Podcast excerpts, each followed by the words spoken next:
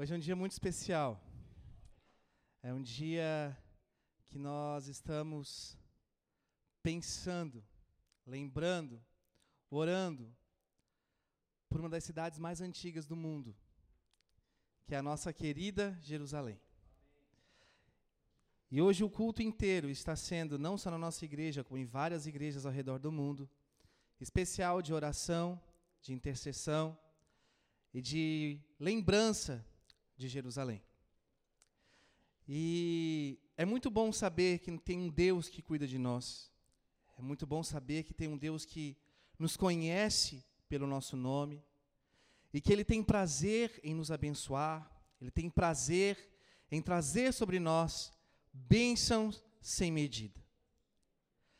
E o que nós vamos ver hoje, brevemente, na ministração da palavra, é um pouco da bênção sem medida do Senhor, sendo manifesta a nós. Às vezes, as pessoas ficam muito preocupadas com a intenção de se tornarem felizes, mas não conseguem perceber que a felicidade é feita dia após dia, com as pequenas coisas, com as bênçãos que o Senhor nos dá dia após dia. Mesmo enfrentando grandes tribulações, mesmo enfrentando grandes problemas, a bênção, a mão de Deus está sobre nós. E nós precisamos atentar os nossos olhos para aquilo que realmente importa. Sabe por quê? Porque a cidade de Jerusalém, ela é descrita desde o Antigo Testamento como uma cidade querida de Deus. Quantos aqui gostariam de ser queridos por Deus? Levanta a mão. Quantos gostariam de serem chamados amados de Deus? Levanta a mão. Pois é, Jerusalém é descrita no Antigo Testamento como a cidade querida de Deus, como a cidade amada de Deus. Mas até hoje, aquela cidade, ela é um palco de tribulação, de provação para todas as nações. Talvez seja a cidade que mais passa por guerra interna, por divisão. Quantos de vocês aqui já trabalharam ou trabalham ou estudam em alguns lugares que você consegue perceber nitidamente a divisão entre as pessoas? Esse grupo não fala com aquele grupo. Aquela pessoa não conversa com tal pessoa. E você muitas vezes se sente num lugar, numa situação de uma encruzilhada, desconfortável, porque você sabe que se você está aqui, aquele de lá não gosta que você está aqui. Se você está aqui, esse daqui que está desse lado não gosta que você está deste lado. Vocês estão entendendo o que eu estou querendo dizer? E a cidade de Jerusalém, ela é assim. Ela é assim há muitos anos. Existem pessoas de vários credos, várias religiões, mas o nosso Deus escolheu aquela cidade. O nosso Deus coloca profecias em toda a palavra acerca dessa cidade. E Davi diz: prosperarão aqueles que a amam. As pessoas que amam e que oram por Jerusalém serão prósperas. Os governos, as nações, os governos das nações, que entendem Israel como a nação de Deus e Jerusalém como uma cidade do propósito de Deus sobre a terra, são abençoados.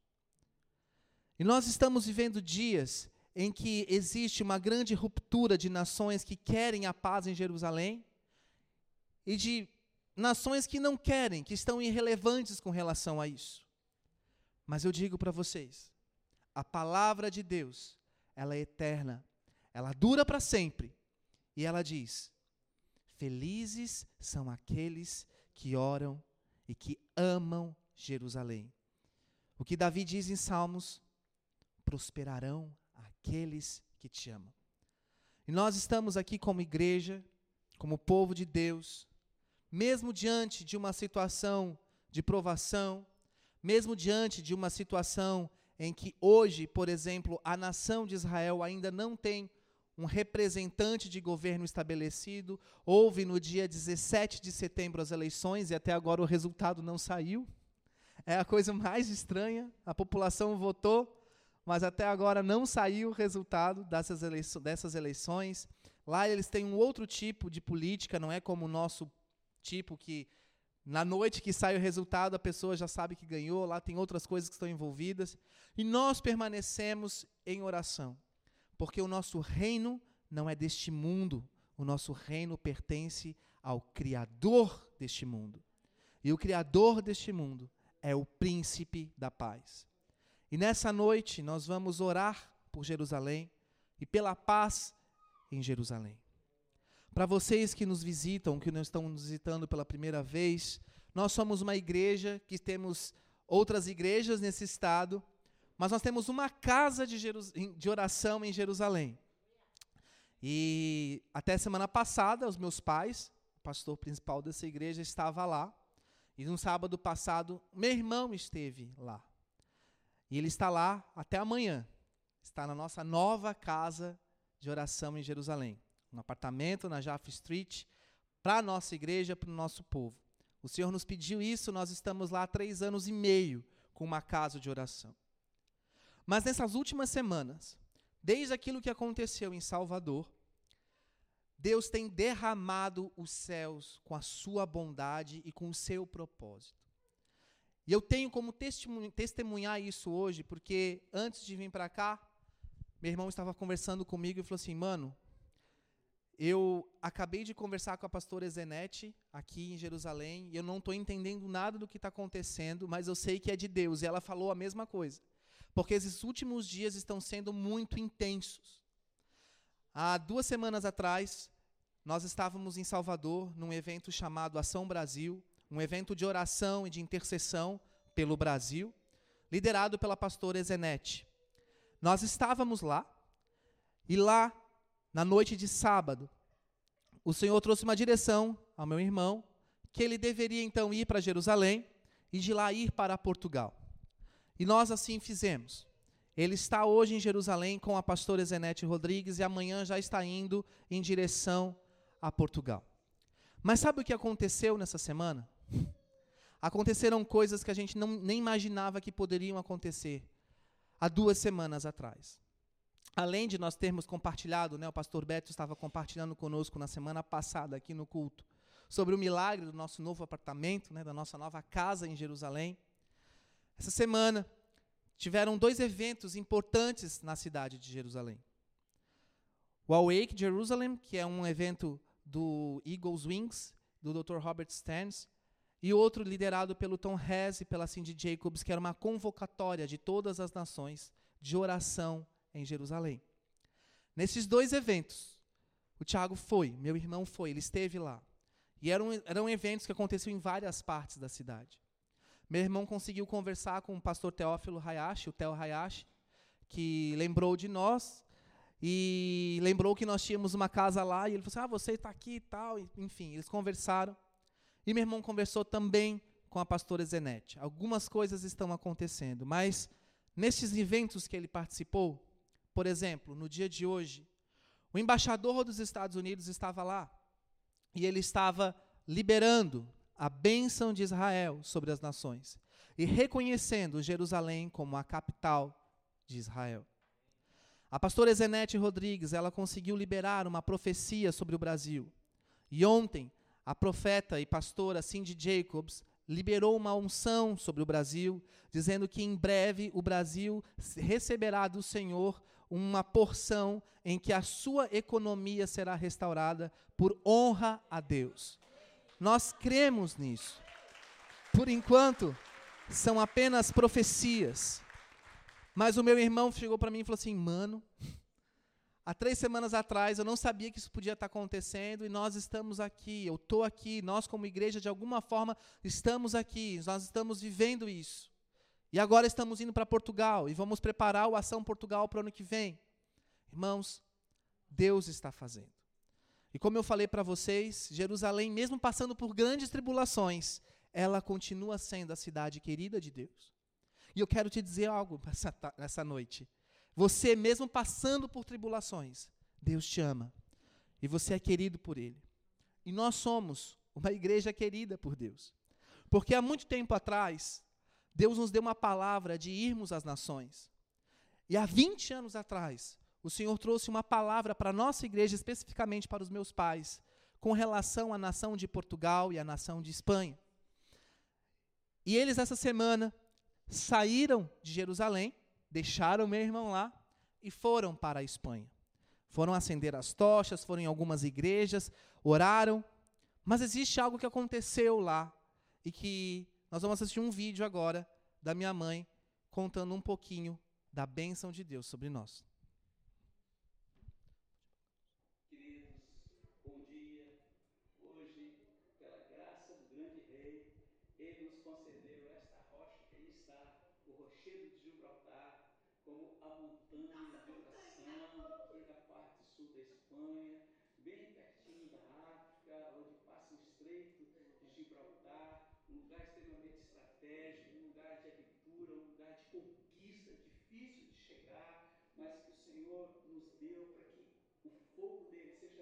Mantido aceso no cume dessa montanha. Ainda há pouco nós expulsamos aqui todo o espírito maldito de ecos que reivindicava esse lugar aqui como um usurpador, um ladrão, mas nós declaramos hoje que o Senhor é o rei e dono desta rocha, e ele é a rocha eterna, e ele será eternamente o Deus desse lugar, de toda essa região que nós profetizamos e declaramos que o fogo dele está queimando ali naquelas alturas ali e a glória dele está sobre essa terra.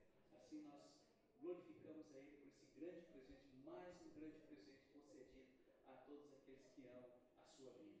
A nossa montanha de oração não é a nossa torre de oração. O Senhor deu a torre de oração da Espanha e depois a gente conta para vocês. Essa daqui é presente extra. O Senhor nos presenteou com uma montanha de oração para quem quiser vir. A nossa torre de oração é em outro lugar. Um beijo para vocês. Fique o Senhor.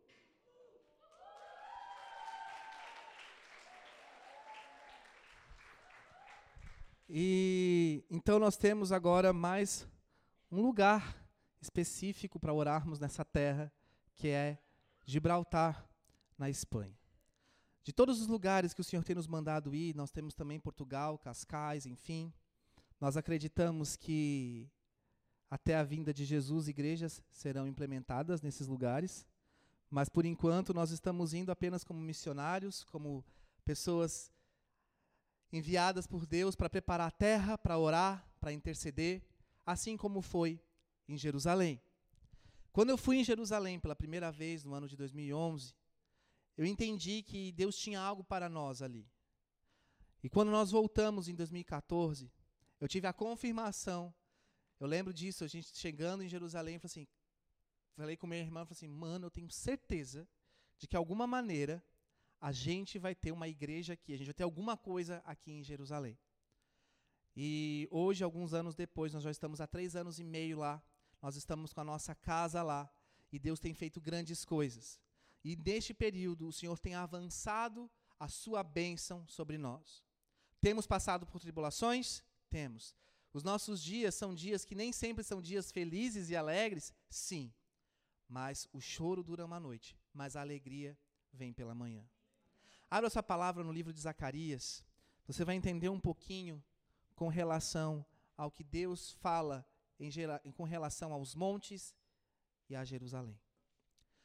Davi, ele entendeu que existem montes, existem montanhas quais, as quais o Senhor escolhe como se fosse um lugar que ele gosta de se manifestar. A montanha que Moisés subiu, nós subimos também, né? Quem estava no Egito, levanta a mão aí. Nós subimos até lá. Deus se manifesta em oração quando um povo, quando alguém sobe um monte para orar. Deus gosta disso. A palavra fala em Salmos que quem subirá ao monte santo do Senhor?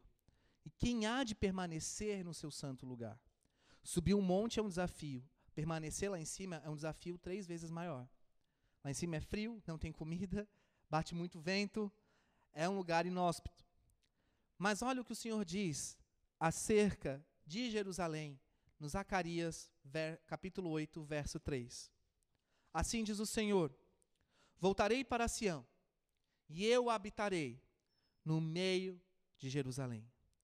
E Jerusalém será chamada a cidade da verdade, o monte do Senhor dos Exércitos, o Monte Santo. Nós somos a nação dos montes. Por quê? Porque nós entendemos que Deus tem sobre a terra montes formados por igrejas que incendeiam a terra com intercessão.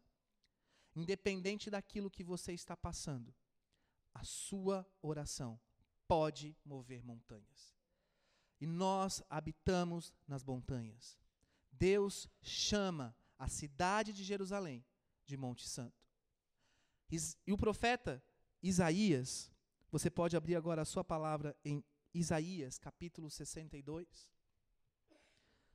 Zacarias teve uma profecia com relação à revelação de Jerusalém.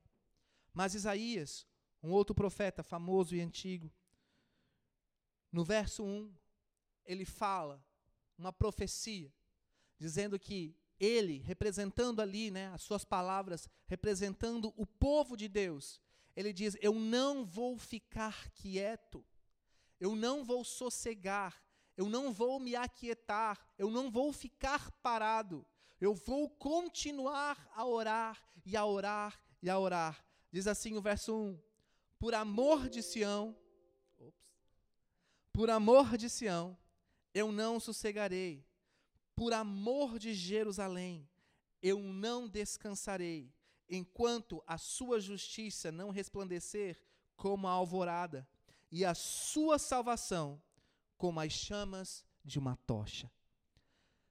O fogo precisa queimar.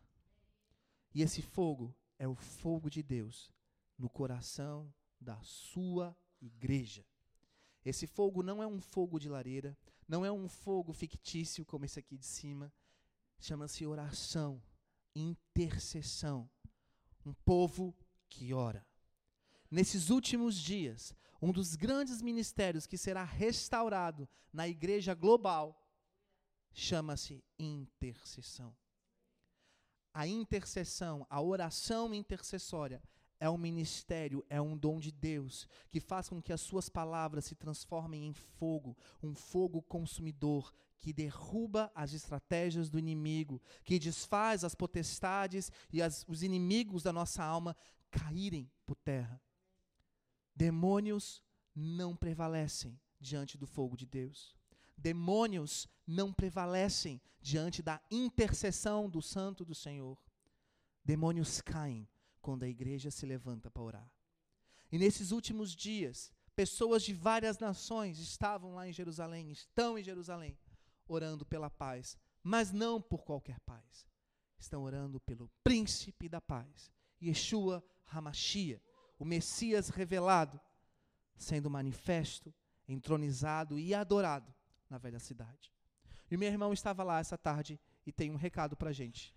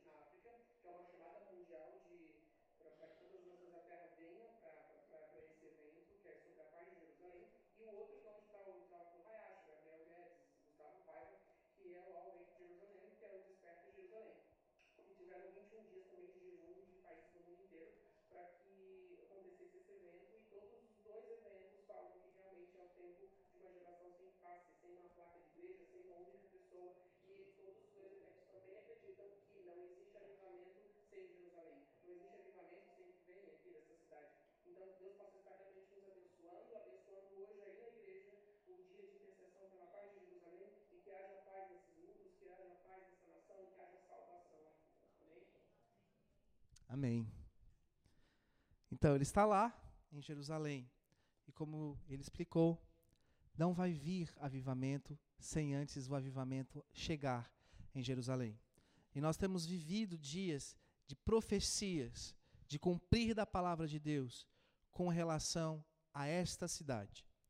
E nós estamos indo, estamos quase chegando em Jerusalém. Nós estamos indo sim para Jerusalém Celestial quando Jesus voltar, mas isso é uma coisa muito longe. Mas nós estamos indo para Jerusalém agora, em janeiro deste ano. Quem vai? Levanta a mão. Blumenau também está indo, nós estamos com outras pessoas da nossa igreja, de outras cidades indo. É um milagre o que o Senhor tem feito. Nós temos visto isso acontecer. E os nossos lábios se enchem de júbilo, de alegria, porque nós sabemos que Deus tem para nós a sua vontade e nós estamos vivendo a vontade de Deus. Mas a vontade de Deus, acima de qualquer coisa, implica no renovo de Deus sobre nós. E essa noite, mesmo sendo uma noite de oração e de lembrança de Jerusalém, nós também vamos lembrar do principal ato que aconteceu em Jerusalém. Aquilo que nos trouxe vida e continua nos trazendo vida, a vida eterna. Abra sua palavra no livro de Lucas, capítulo 22.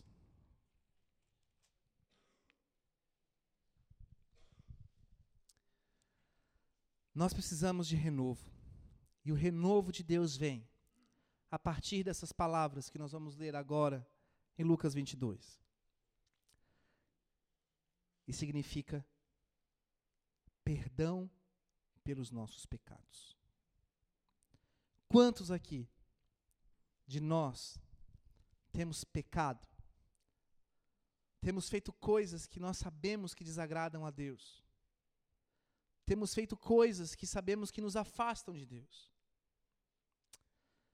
Durante todo o Velho Testamento, a gente pode ver pelos profetas maiores e pelos profetas menores, Jerusalém é uma cidade que passa por grandes altos e baixos.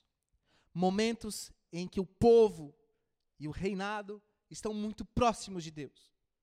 E momentos em que o povo e o governo estão muito afastados de Deus. Quantos aqui se conseguem ver numa situação parecida durante a semana? Domingo, eu estou muito próximo de Deus. Já lá na quarta-feira, eu estou muito longe de Deus. Acabo fazendo coisas que eu não gostaria de fazer, acabo vendo coisas que não deveriam ver, falando coisas que eu não deveria falar. Pecado. O pecado separa o homem, a nossa vida, de Deus. Mas houve algo na história que mudou isso e que continua mudando vidas para sempre. E esse algo que aconteceu na história acontece aqui, nessa cidade, Jerusalém. Jerusalém é importante por muitas coisas, mas nenhuma delas se compara à morte de Jesus Cristo e à ressurreição de Jesus Cristo. Jesus morreu, Jesus ressuscitou em Jerusalém. E qual é o nome do novo lugar que ele está preparando para nós? A Nova Jerusalém. E aqui no livro de Lucas 22 está a passagem tão importante que diz assim, logo no versículo 8. Jesus mandou Pedro e João na sua frente e disse: Vão e preparem a refeição da Páscoa para que a comamos juntos. Onde o Senhor quer que a preparemos? perguntaram. E ele respondeu: Logo que vocês entrarem em Jerusalém, um homem carregando uma vasilha de água virá ao seu encontro. Sigam-no. Na casa onde ele entrar, digam ao dono: O mestre pergunta: Onde fica o aposento na qual comerei a refeição da Páscoa com meus, com os meus discípulos? Ele os levará então a uma sala grande no andar superior, que será arrumada. Prepararam, preparem ali a refeição. Então eles foram, encontraram tudo como Jesus tinha dito, e ali prepararam a refeição da Páscoa. Quando chegou a hora, Jesus e os seus apóstolos tomaram lugar à mesa. Jesus disse: Eu estava ansioso para comer a refeição da Páscoa com vocês antes do meu sofrimento. Pois eu lhes digo: agora que eu não voltarei a comê-la, até que ela se cumpra o reino, no reino de Deus. Então, ele tomou um cálice de vinho e agradeceu a Deus. E depois disso, depois disse: Tomem isto e partilhem entre vocês, pois não beberei vinho outra vez até que venha o reino de Deus. Tomou o pão e agradeceu a Deus. Depois partiu e deu aos discípulos, dizendo: Este é o meu corpo entregue por vocês. Façam isto em memória de mim. Depois da ceia, Jesus tomou o meu cálice de vinho, o, o, tomou o cálice de vinho e disse: Este é o cálice da nova aliança, confirmada com o meu sangue, que é derramado como sacrifício por vocês. Aqui é o episódio da Santa Ceia. Jesus estava partilhando do vinho e do pão e dizendo aos seus discípulos que daquele modo, como o vinho estava sendo derramado e o pão sendo entregue uns aos outros, o seu corpo, o seu próprio corpo, em breve também iria acontecer.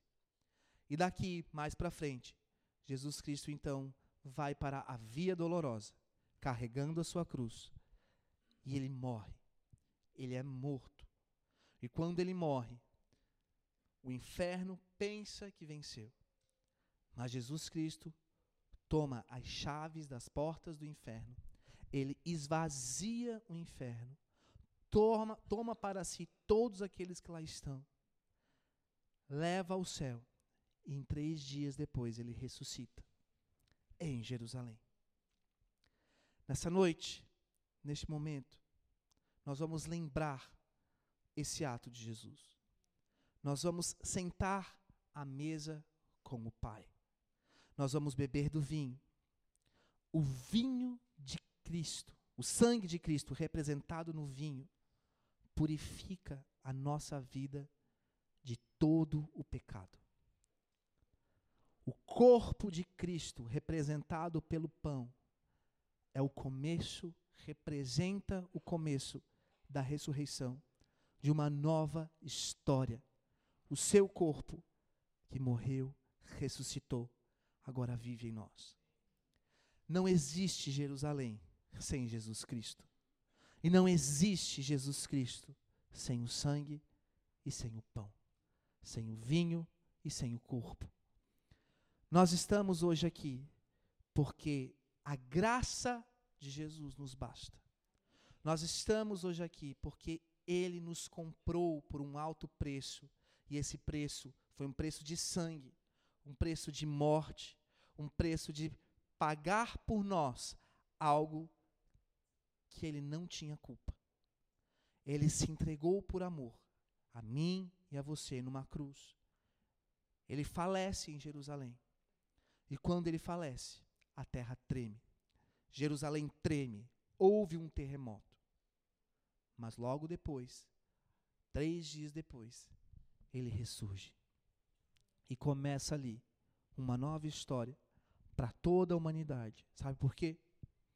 Porque a partir dele, a partir deste ato, cada pecado, por pior que seja, é perdoado na pessoa de Jesus Cristo. Reconhecereis a verdade, e a verdade vos libertará. E a verdade, o Verbo, se fez carne e habitou entre nós, cheio de graça e de verdade. Jesus era a verdade. Jesus é o Verbo. E ele habitou aqui na terra. Ele esteve em Jerusalém. O seu ministério esteve na querida cidade. E agora, eu quero convidar os diáconos a trazerem aqui o vinho e o pão. Nós vamos estar orando e vamos lembrar este ato nessa noite. E vamos sentar à mesa com Cristo, para que nós venhamos ter a vida plena com Jesus Cristo. Quantos aqui sentem que precisam de perdão? Pode levantar a mão. Lembre-se, beber do vinho e comer do pão não é simplesmente lembrar que Jesus morreu, é lembrar que o seu pecado foi perdoado é lembrar que existe vida e esperança para mim e para você. E é saber que Jesus Cristo está voltando. Ele vai voltar para buscar uma igreja, um povo sem pecado, que não habita mais no pecado. E hoje, você que é batizado nas águas, nesta igreja ou em qualquer outra igreja, essa equipe de diáconos vai estar passando, entregando o pão e o vinho. Vinho mesmo, não é suco de uva, é vinho. Para lembrar o sangue de Jesus e o corpo de Jesus vertido na cruz. Hoje, como nós temos uma programação ainda pelo dia de Jerusalém, aqueles que quiserem vir à frente podem vir, mas se você quiser permanecer no seu lugar durante a ceia ou se ajoelhar no seu lugar, fique à vontade. Logo após a ceia, eu peço que rapidamente todos voltem ao seu lugar. Convido você agora a fechar os seus olhos, nós vamos orar ao Senhor.